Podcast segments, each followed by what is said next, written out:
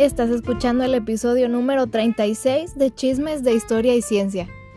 Este es el podcast en el que mi papá, que es como una enciclopedia humana, nos explica temas que muchos de nosotros fingimos que sí entendemos, pero no es cierto. Si lo que buscas es aprender sobre temas que muchas veces están en la cultura popular, o que tal vez se te hacen un poco complicados si quieres terminar de comprenderlos mejor, este es el podcast para ti.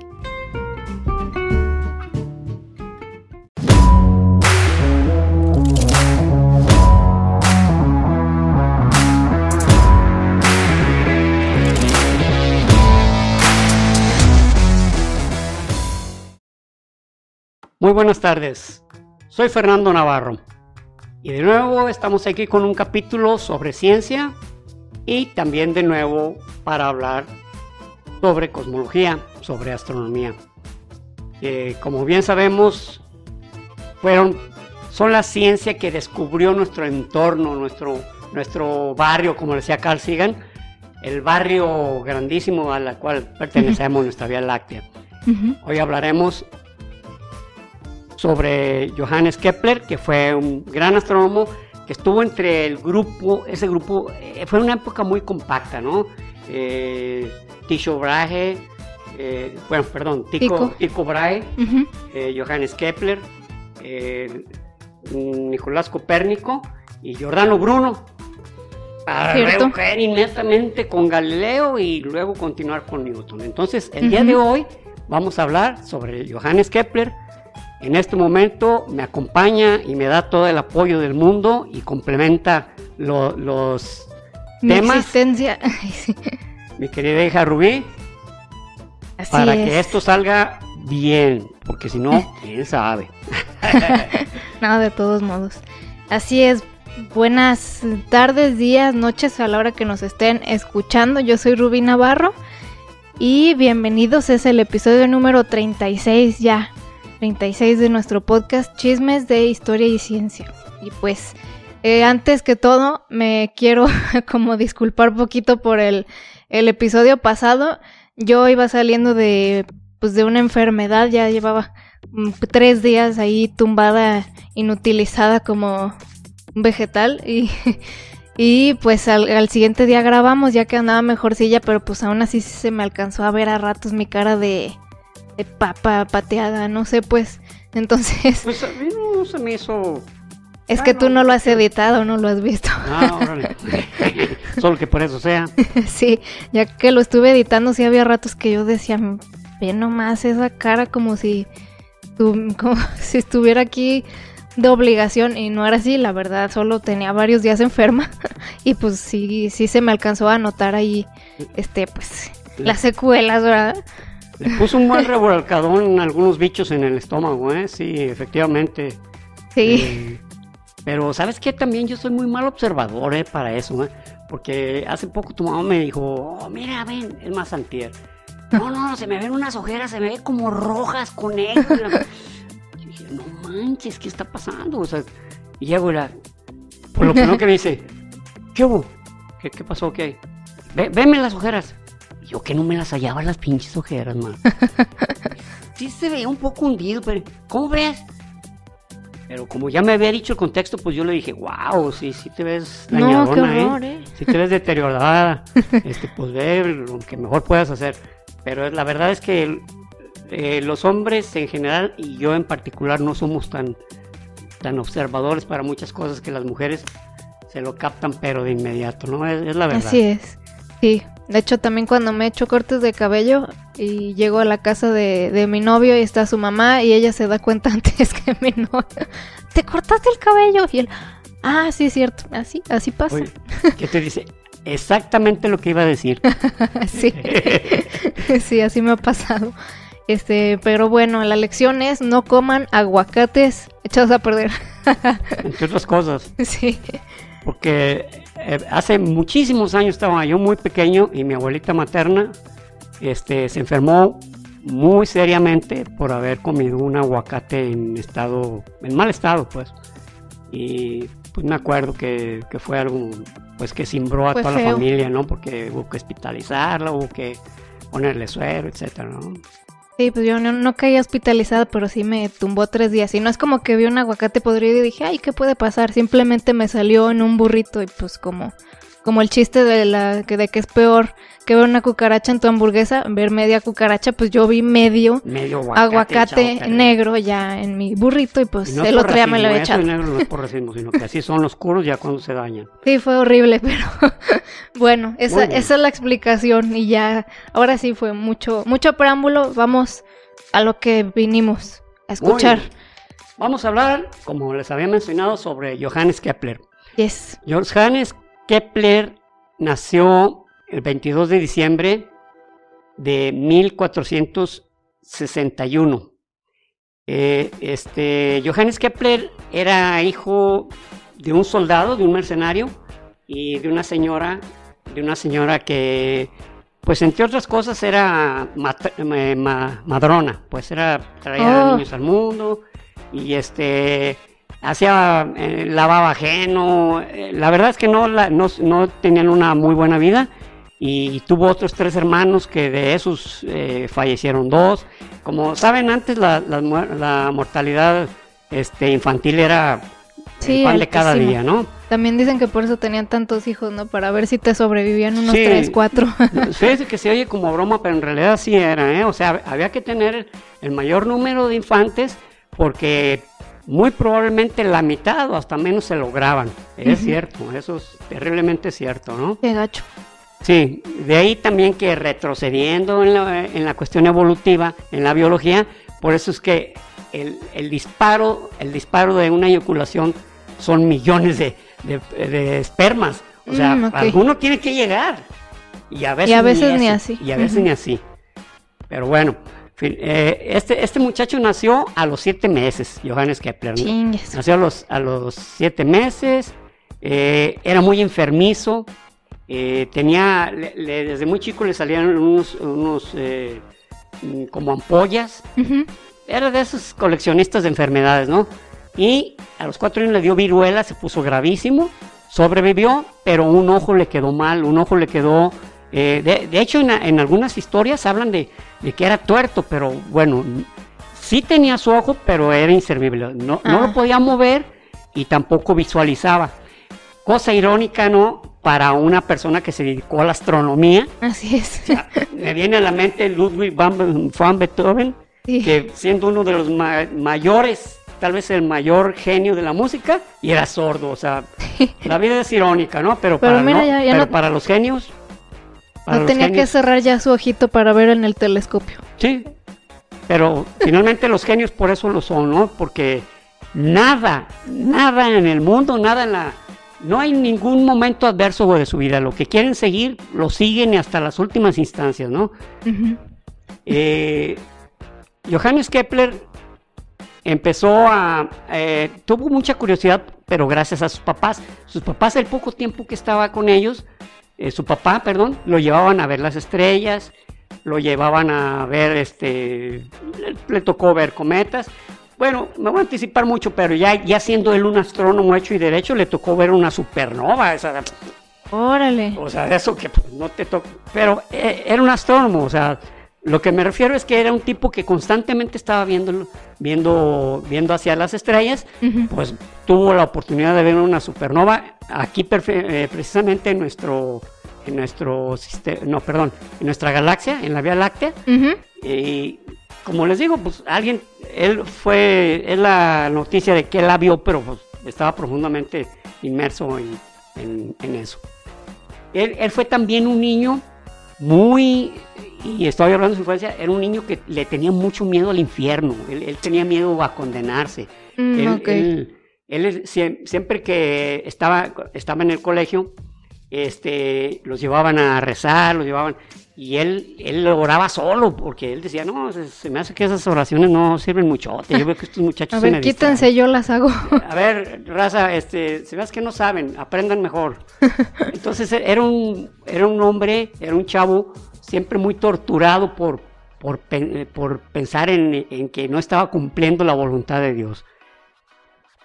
De ahí que él se hace un ferviente este, protestante, porque como él, él nació, él nació en Württemberg, en Inglaterra, nació en la época que ya Inglaterra, pues desde 1517, ya se había, ya había habido una conversión al, al este, al protestantismo, siguiendo pues al, al Martín, a Martín Lutero, quien fue quien promovió los 95 puntos, 95, Tesis. las 95 tesis, y que no tuvo miedo a las consecuencias y arrastró muchísima gente con él porque era muy evidente, era muy evidente, o sea, yo supongo que era tan obvio el- el- la corrupción que se vivía en ese momento Sí, en la iglesia, sí, sí. que decía, no, pues sí, es cierto, o sea, lo que dice cuate es como, pues como el chiste del, del- no, no es chiste, pues, la fábula de- del rey desnudo.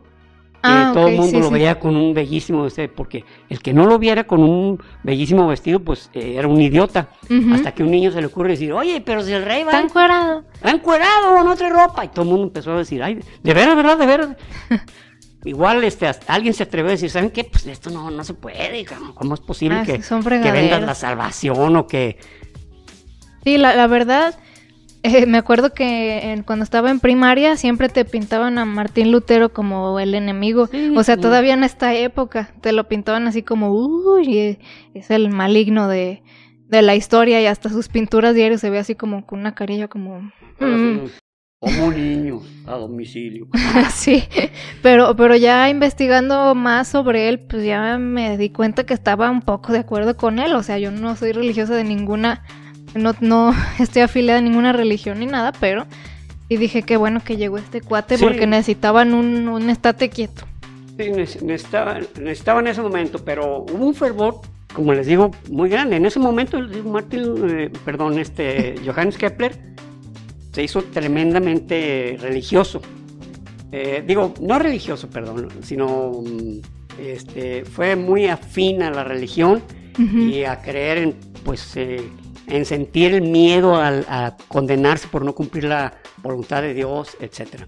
Claro. Entonces, entre esa educación y, y este y el hecho que le empezaron a gustar la astronomía, gracias a sus papás, fue una de las cosas que pudieron, este, que le sucedieron, pues se puede decir bien, que no vivían muy, muy a gusto, pero eh, el papá era un mercenario, eh, Hans, que, que él con el tiempo, eh, era, era alguien que iba, venía, iba, venía, Ujú. hasta que en el año mil, mil, eh, 1569, pues no regresó más. Ah, Murió en la guerra, no supieron en cuál batalla, no supieron en dónde quedó. Como, en ese tiempo era comuncísimo. De ahí que, por ejemplo, se fueron creando sistemas para identificar soldados muertos, ¿no? Ah, las llegaron los cadenitas. gringos, las medallitas, pero ese sistema empezó en la guerra de Crimea, en ver cómo identificar a un soldado, porque muchísimas ocasiones quedaban tan deformes o quedaba un pedazo que pues, si se encontraban algo que lo identificara, pues bueno, ¿sabes qué? Pues este muchacho era fulano. yo creo.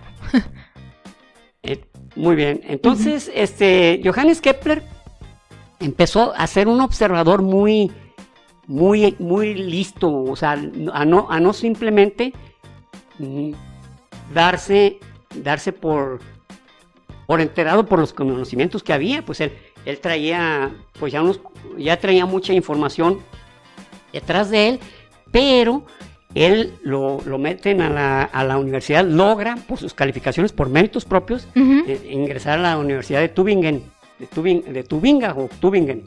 Tú venga. Sí dice así Tübinga, pero en- yo lo hice en alemán, dice Tübingen. Pero podemos decir Tübinga. Bueno, en la Universidad de Tübinga, y ahí conoció a alguien que sería, mm, que sería su mentor. ¿verdad? ¿Verdad? De apellido Martín, Martín o Martín. Martín. Este, este hombre lo estuvo conduciendo, pero vio que era tan listo que a todos los que estaban estudiando astronomía en la Universidad de Tübingen, de Tübinga, de Tübinga, por andar. Tübingen suena mejor, la verdad. ¿eh? Tübinga. Bueno, eh, este, les enseñaban el modelo, eh, el modelo tolemaico. Oye, pues que el sol está en el Ah. centro y todos alrededor de los soles y colorín colorado, el sol es el, el mero jefe. Pero estas- este Martin vio eh, creo que era Martin Mantle, Mantle, Man- Mantle o Mantle. Ok. Mantle, Martin Mantle vio que, que Johannes Kepler no era cualquier alumno y los, lo jaló hacia con él y le dijo, mira, lee esto, escúchalo, no vas a decir nada a nadie, solamente me vas a platicar a mí, ¿qué entendiste? Mm, ok. Y era, era el libro de Copérnico, Ah, ok, ok. eh, el, el libro de, de la revolución, de, la- del, eh, de los, de los cosmos, de, las, de los cuerpos cósmicos. Lo leyó y quedó él fascinadísimo, fascinadísimo porque primero detectó que tenía más, más sentido. Porque en ese tiempo, pues ya había muerto Nicolás Copérnico, pero eh, había, había habido un, un, este, astrónomo que se llamaba Giordano Bruno, que Sí. quiso darle difusión y pues lo metieron a la hoguera, lo, lo rostizaron como pollo al pobre. Y- Sí, por y entonces- atreverse a afirmar. entonces, pues todo el mundo tenía miedo, todo el mundo decía, esto sí es cierto, tiene lógica, tiene sentido, pero mejor no digamos abiertamente porque pues le- la Inquisición nos va a reventar, nos va a quemar. Ujú.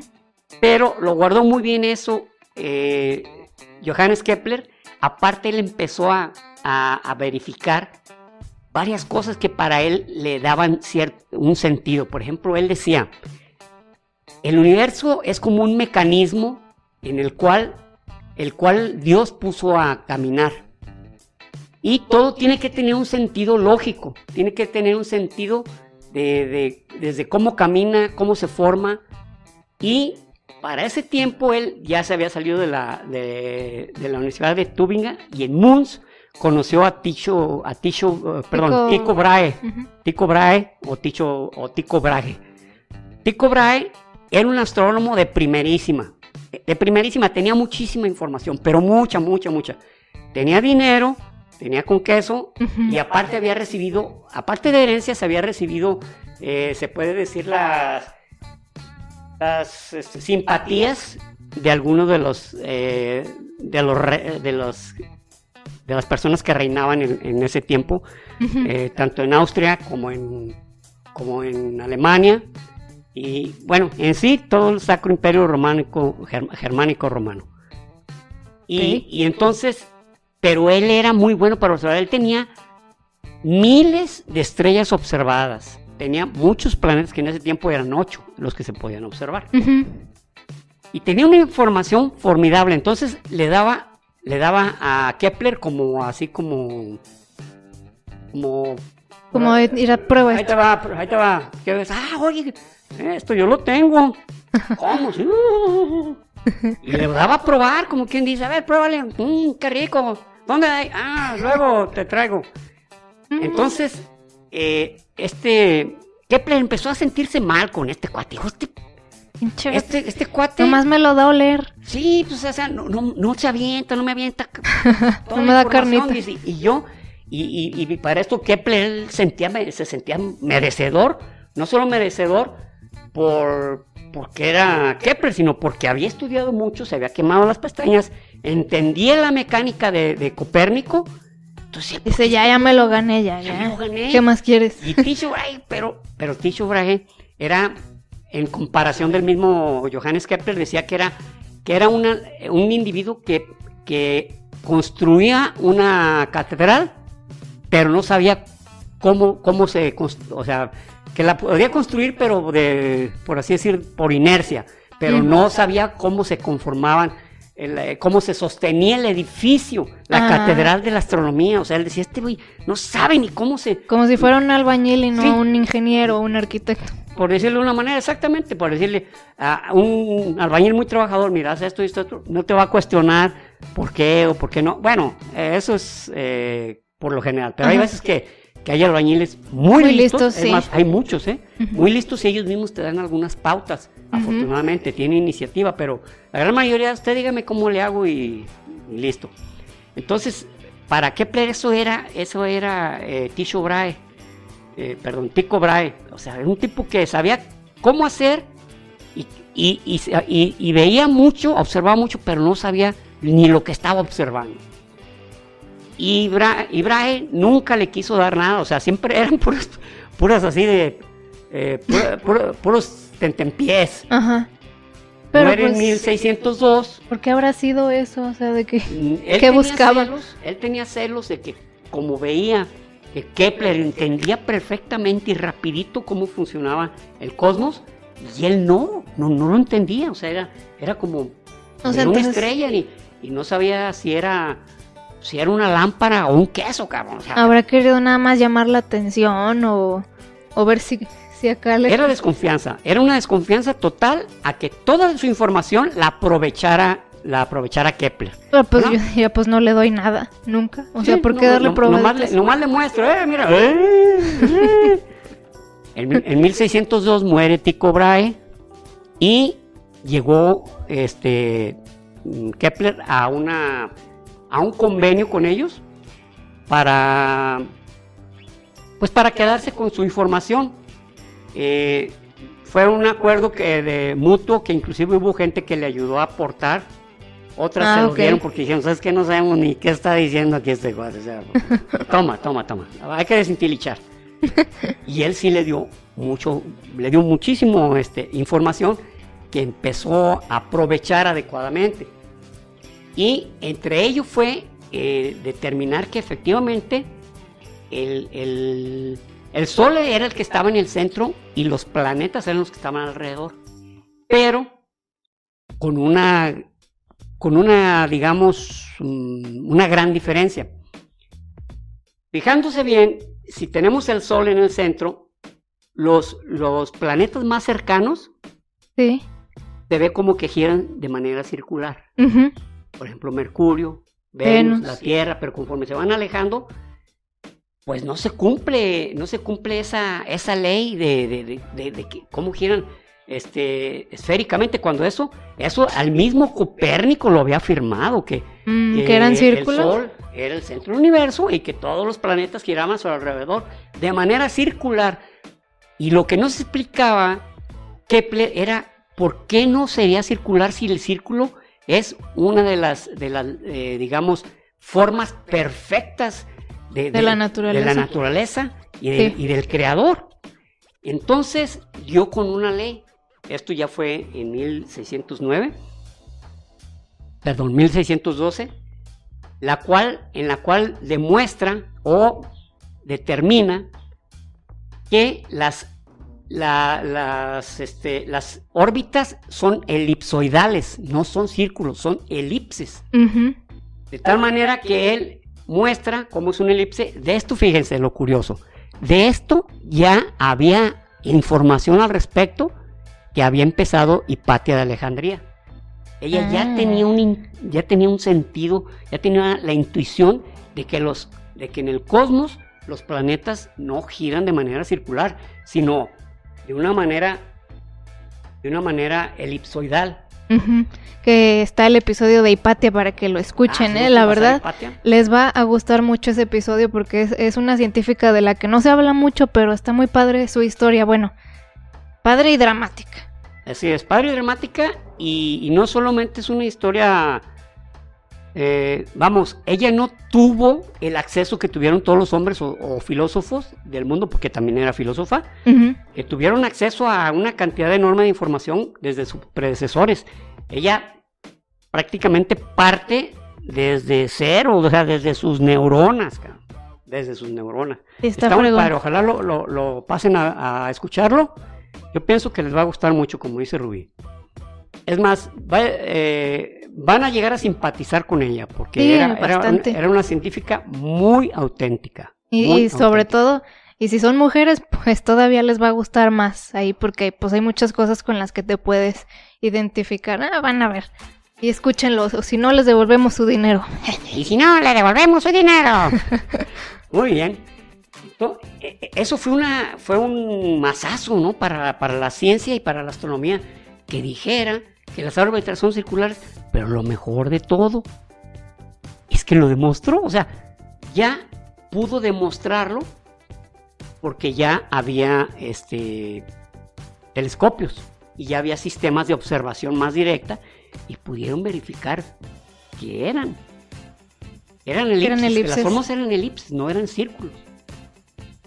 Y como les digo, todavía a Johannes Kepler eso le como que le chocaba, como decía, ¿Por qué? circular, si, si no es perfecto, el círculo es perfecto, y el Sol está en medio y alrededor deberían girar los planetas.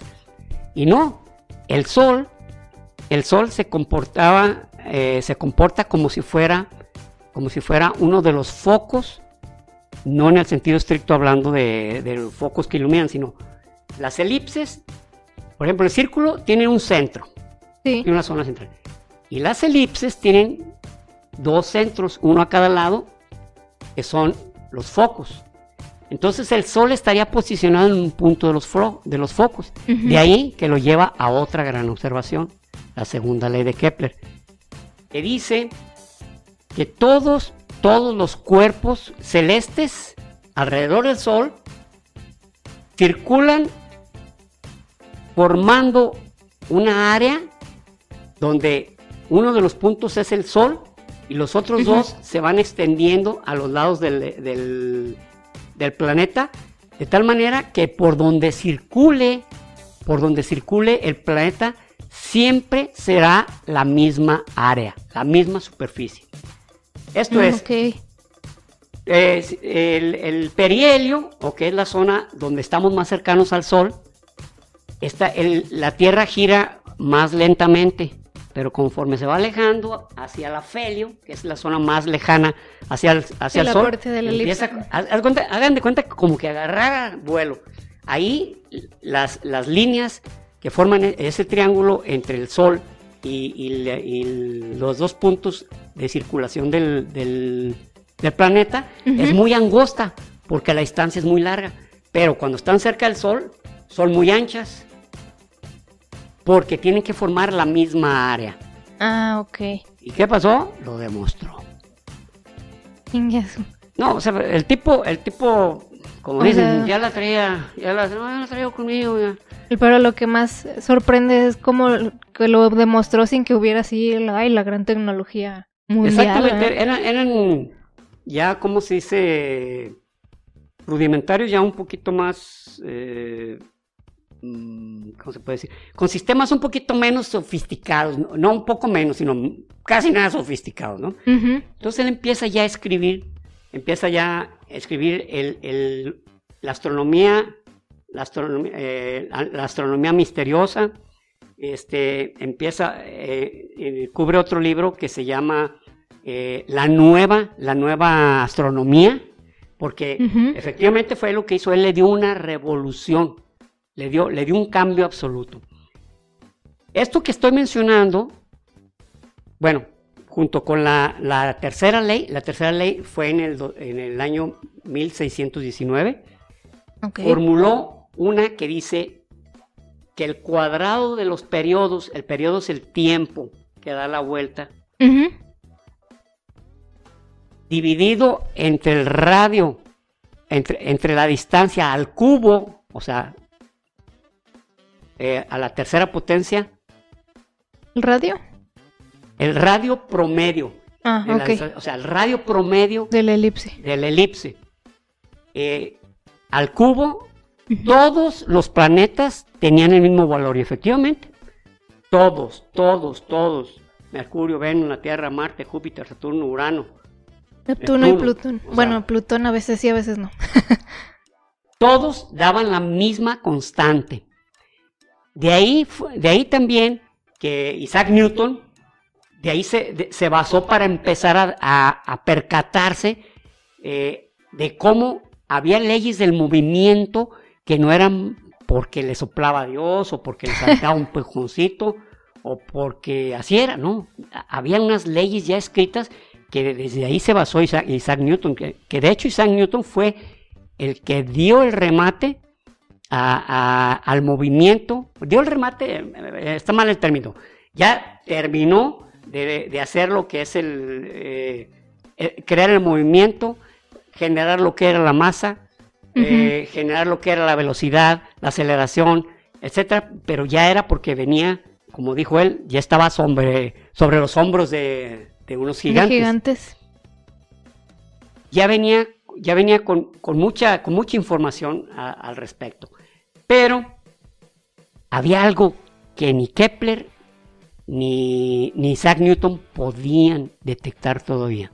Algo que todavía causaba, eh, digamos, admiración y, frustración. No es más, no, ni admiración, frustración.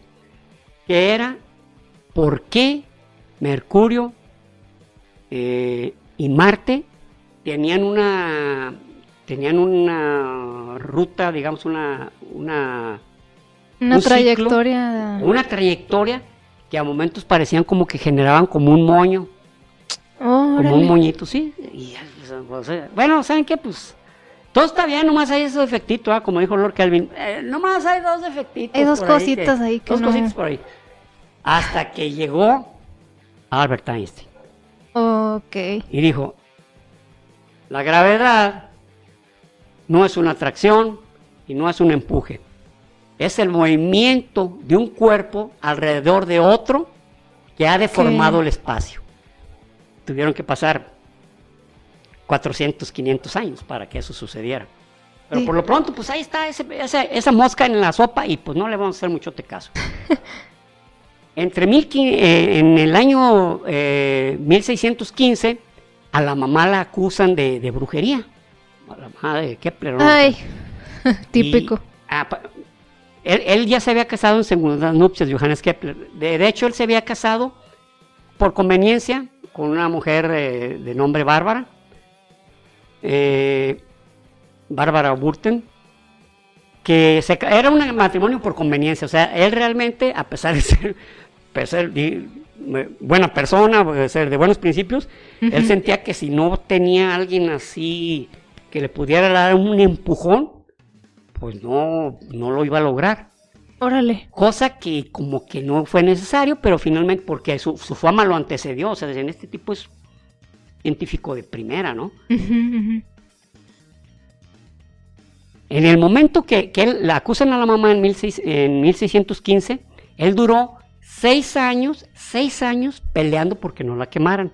Con argumentos, con, con, digamos, eh, escribiéndole aquí, escribi- cabildeando mucho para que no quemaran. Y la mamá la soltaron por fin en, en- en 1621. Este, y a los seis meses falleció. O sea, Ah, es que había no pasado mucho manches. tiempo en la cárcel y pues yo Y creo que pues ya... la, tenía una vida horrible ahí en la Pues sí, cárcel, figúrate, ¿no? Una bruja, no, pues esto no hay, no hay que darle ni de comer, ¿no? Y en, mil, en 1600, bueno, Kepler había tenido ya problemas cuando, eh, este, por su religión, porque ya, ya había bajado, ya había viajado a otros lugares de Europa, y pues Europa es relativamente pa- pequeño para que si estás aquí, luego ya estás en Francia, y luego ya estás acá en Italia y así.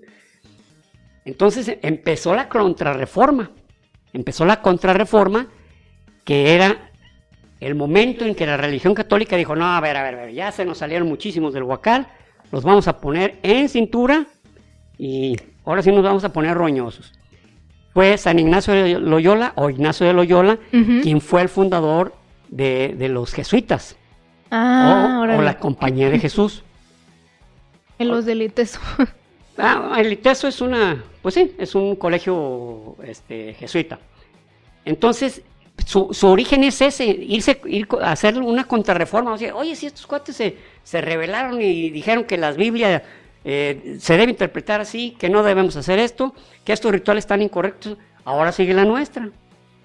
Y, se, ¿y qué pasó Puta. eso? Matanzas, la de diario, ¿no? ¿Qué más? Empiezan matanzas, empiezan matanzas. Nuestro Dios súper pacífico y amoroso nos ordena matarlos a todos ustedes. Sí, es, o sea, es, es terrible, ¿no? Como, como las religiones han puesto a Dios al frente de batalla De lo peor que ha hecho la humanidad. ¿eh?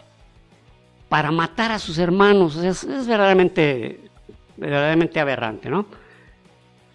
En- entonces, eh, a- lo agarra, entonces él tuvo que huir a- a- de ciudad, pero fue por poco tiempo porque ya el imperio románico, el Romano imperio germánico. germano, ro- románico o romano, Romano germánico. romano germánico, pues ya prácticamente estaba lleno, lleno de protestantes. Y se genera en ese momento una guerra, esto fue en, en 1618, la guerra de los 30 años, como si nos faltara, ¿no? Ay, madre. Perdón. la guerra de los 30 años duró precisamente 30 años, no fue como la guerra de los 100 De los 100 años que no duró duró 100 años. 100, 116 años, algo así. Y en esta fue un momento, eh, eh, bueno, inició con un eh, hecho que se llama la defenestración de Praga. Defenestración de Praga, eh, en ese tiempo Checoslovaquia no existía como, como país, Ah, era, era parte del imperio germánico. Defenestración, para darles un contexto, es como correr, correr a alguien a patadas, pero lanzándolo Bueno. por una ventana. Y pues si la ventana está muy alta, pues... Pues ups. Ups. ah. Ups, ya no existe.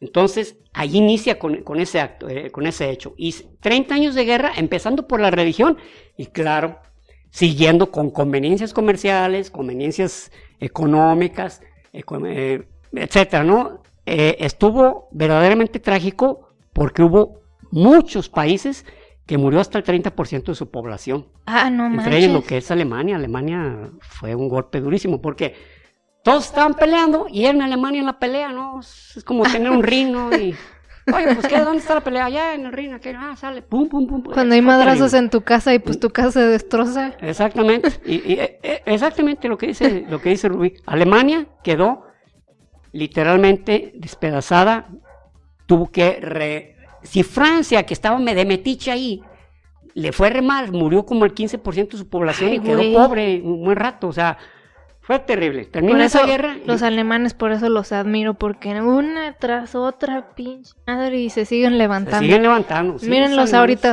ahorita otra vez son nuestros jefazos del mundo. Su, su- Alemania es el país más fuertemente económico de la comunidad europea. Prácticamente es el que reparte las canicas y es, es el, es el que reparte los naipes, así de fácil. Es la casa, la casa de ahí del casino. Así es. En 1630 fallece eh, Johannes Kepler. Johannes eh, Kepler este, ah, se había casado por segunda ocasión, como les mencioné, recu- no recuerdo el nombre de su segunda esposa, y había tenido siete hijos. Le sobrevivieron cuatro. La- Ahí está la proporción.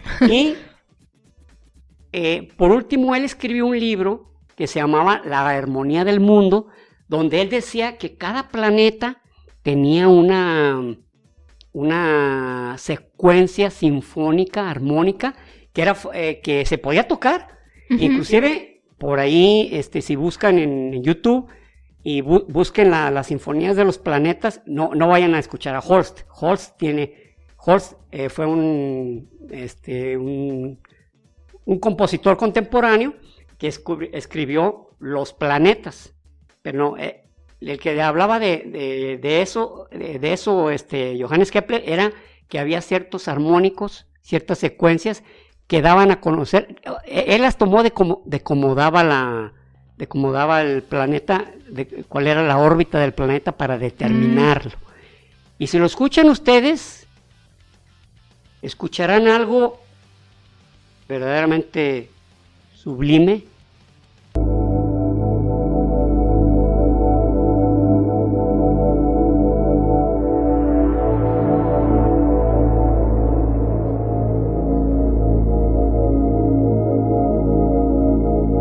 No se crean, está bien raro. Jodido. Bien- o sea, no jodido, sino que se escucha.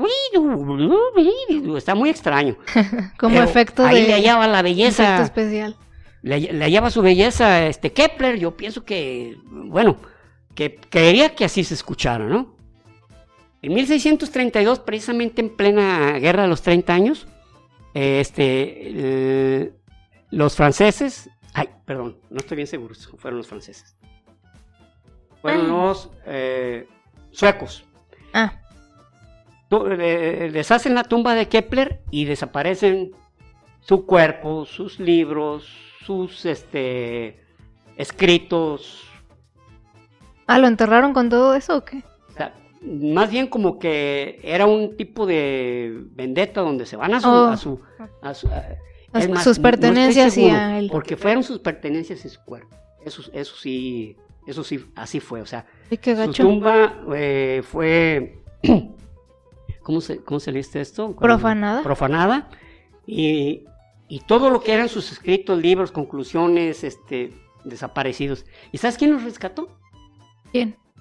La reina Catalina de Rusia. Ah, esa señora muy chida ella. Después Luego- hablaremos luego de ella. sobre ella. Ella rescató todo, o sea, no sé cómo lo hizo. Tal vez hizo una labor de, de- detectivesca. Yo supongo que ella agarró un grupo de mercenarios y, y dijo, ¿saben qué? No, no puede ser que esto que se haya perdido. Me le dan cacería y pues con métodos pues muy sutiles, Poco ¿verdad? ortodoxos. Cortar la cabeza, ahorcarlos y flagelarlos y cortarles una mano. Y Entonces, con esa serie de pistas sutiles, dio con, dio con dónde estaban todos, o si no se hubiera perdido, o nomás hubiéramos podido hablar de, de, de Johannes Kepler. Johannes Kepler Wow. eh, vivió una vida eh, relativamente complicada, más no como, por ejemplo, Galileo Galilei, que Ah. murió de plano este, muy deteriorado físicamente, eh, ciego. Y yo diría que de todos estos astrónomos sufridos, este, tal vez el que mejor vivió fue Nicolás Copérnico. ¿Sí? Nicolás Copérnico era monje, o sea, él tenía la ventaja de que él traía, Ah, lo protegía. estaba la- investido religiosamente. Entonces, eh, figúrate que, es más, por eso pudo publicar su, su obra, No, pues sí. la revolución, eh, la, la revolución, revolución, bueno, algo así como la revolución de los astros, pero en latín, pero bueno, como no sé decirlo en latín. Entonces, en ese tiempo, haz de cuenta que muchos tenían las manitas así calientes por ahorcarlo a Copérnico. Hijo, este güey no se nos va. Pero él era clérigo y aparte era su tío, su tío era un clérigo, un clérigo de muchísimo poder. Entonces, Mm. y lo tocaron. Yo pienso que de todos los astrónomos, astrónomos sufrientes, Ajá. entre ellos Hipatia, entre ellos Hipatia Sí. de Alejandría, No, yo creo que ella fue la eso- peor. a ella le fue muy mal, a ella sí eh, fue algo terrible.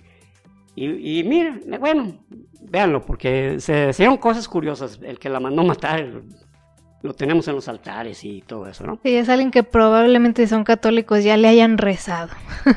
Es probable. Pues muy bien, esto es lo que hoy, ah, bueno, hace, hace varios años, 10, 12, no, perdón, perdón, 23 años, yo compré este libro que se llama Los derechos de los malos y la angustia de Kepler.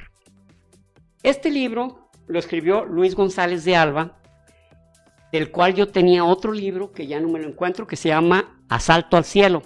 Se llama Asalto al Cielo porque Luis González de Alba fue de los meros líderes de- del Tlatelolco en 1968 en México. Mm. Entonces, precisamente en 1998, este, al cumplirse 30 años de, de- de esa masacre, sacaron varios libros, entre ellos estaba ese Asalto al Cielo, donde uno de los autores, fueron ocho autores, este era Luis González de Alba.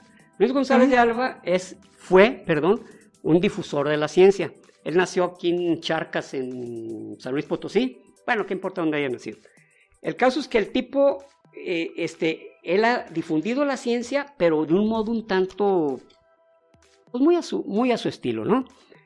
Eh, por ejemplo, esto que dice eh, la, angustia de Kepler, eh, fíjense lo que viene sobre la angustia de Kepler. Dice, en 1613 escribió Kepler lleno de angustia. No hay nada que quisiera revolver más... que- Perdón. En 1603 escribió Kepler, lleno de angustia. No hay nada que quisiera resolver hace más tiempo y con mayor urgencia que esto. ¿Puede encontrar a Dios a quien casi puede asir con sus propias manos al mirar el universo y también en mí mismo?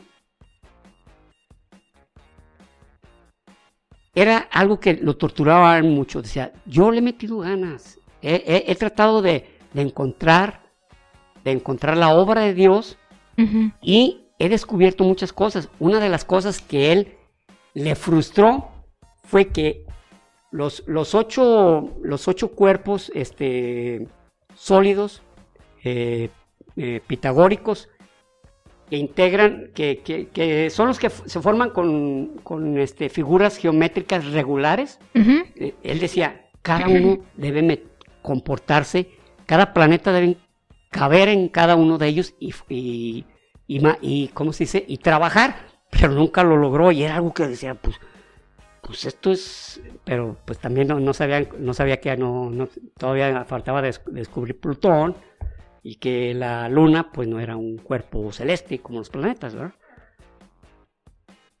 Muy bien, entonces, este, es todo lo que dice de, de Kepler, ¿no? Y eso que Pero- está en el título del Está en libro. el título, ¿no? Pero les digo, este tipo era medio zumbado. Y digo era porque hace seis años se suicidó. Eh, Luis González de Alba era, era homosexual y él siempre peleó por los derechos homosexuales, inclusive en sus libros como este, hay capi bueno, varias páginas que le dedica a- al amor gay Órale, en general. a la, a la- a la- a la atracción Mm, entre, entre, gente, entre personas del mismo sexo.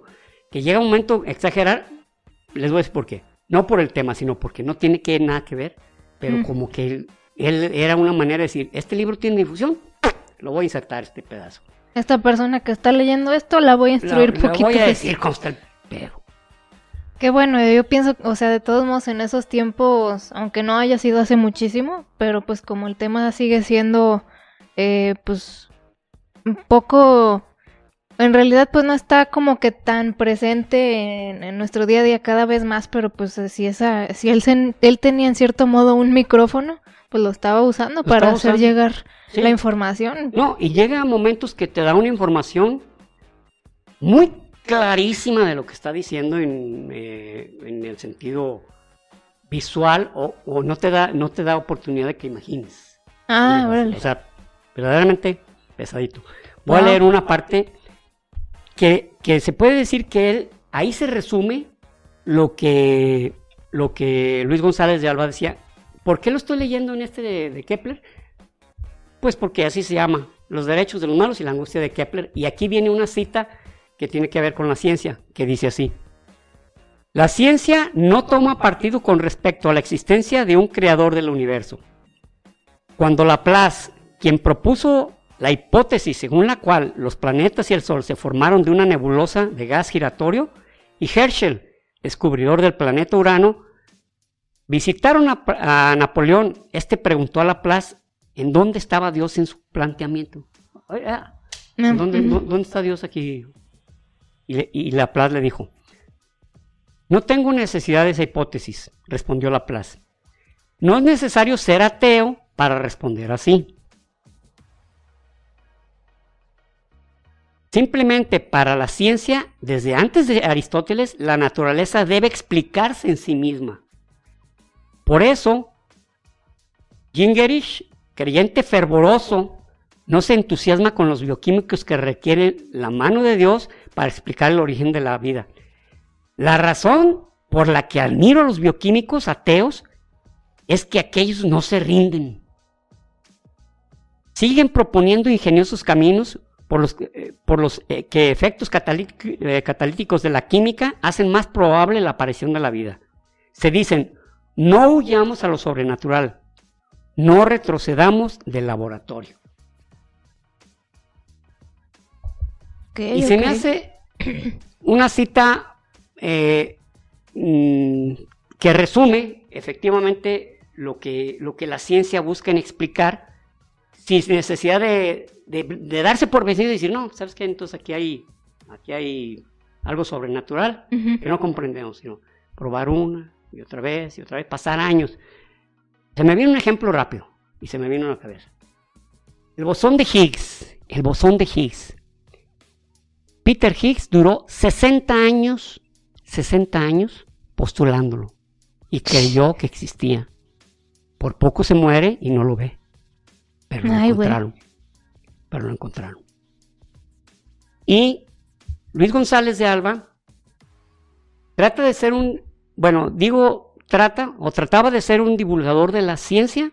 Sin embargo, así como leí este párrafo, encuentro unos verdaderamente extraños de cómo él trata a través de la ciencia de mostrar una mano divina o un conocimiento sobrenatural. Oh, decídete, compa. Muchísimas gracias. Bueno, hoy fue también un episodio breve, pero este, pues vamos a hacerles unos más largos y otros más cortitos porque pues La Sí, neta, a veces llegan comentarios, ay, ojalá los pudieran hacer más, más cortitos para poderlos, este, verlos que sea más dinámico. Y luego otras personas nos dicen, pues es que la verdad me gustan más cuando son más extensos porque, pues, o sea, está más, o sea, pues tienes más rato para entretenerte. Yo también me gustan más episodios largos cuando veo, este, programas o escucho podcast, pero pues para todo hay, ¿verdad? Para todo hay gusto. sí, efectivamente, un, eh, bueno, entre ellos, un, un primo nuestro, bueno, un tío Un de tío Rubí, mío. Eh, un primo mío que se llama Jesús Navarro. Eh, no se pierde un capítulo y creo que no soy seguro si es el que me dice él o, o otro, porque hay uno que dice, yo los, los repito, los escucho o los veo y los vuelvo a repetir. Y este primo apenas salen cuando ya tiene, oye, estuvo padre esto.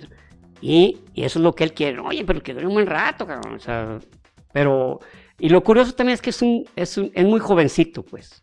Es un, es un veinteañero llegando a los 30, algo por el estilo. Está, está, está joven.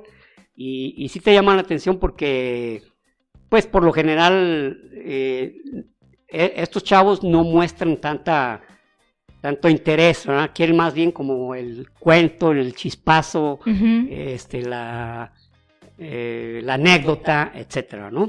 Sí, sí, Ya. así es. Pero igual, primo, este, gracias por escucharnos y por vernos. es, sí, y sí. trataremos de darte gusto en la medida de lo posible. Claro, y también a todos los demás, gracias por estar, por compartir. Ya saben, lo que más nos ayuda es que ustedes compartan, suban ahí en sus historias, este, ah, estoy escuchando este episodio, recomiéndanos con las personas que conocen y ahí poco a poco, con boca a boca es también como se van haciendo, este, se va haciendo llegar esto a, a las más personas posibles, ¿no? Y también, pues el aviso de siempre, quieren playeritas, escríbanos. Y está fácil el proceso, ahorita solo es en México, pero esperamos poder hacerlo pronto Y para otros suscríbanse, países. Por ahí hay una campanita. Suscríbanse. Sale pues, nos escuchamos el próximo episodio. Gracias. Y recuerden, prohibido dejar de aprender.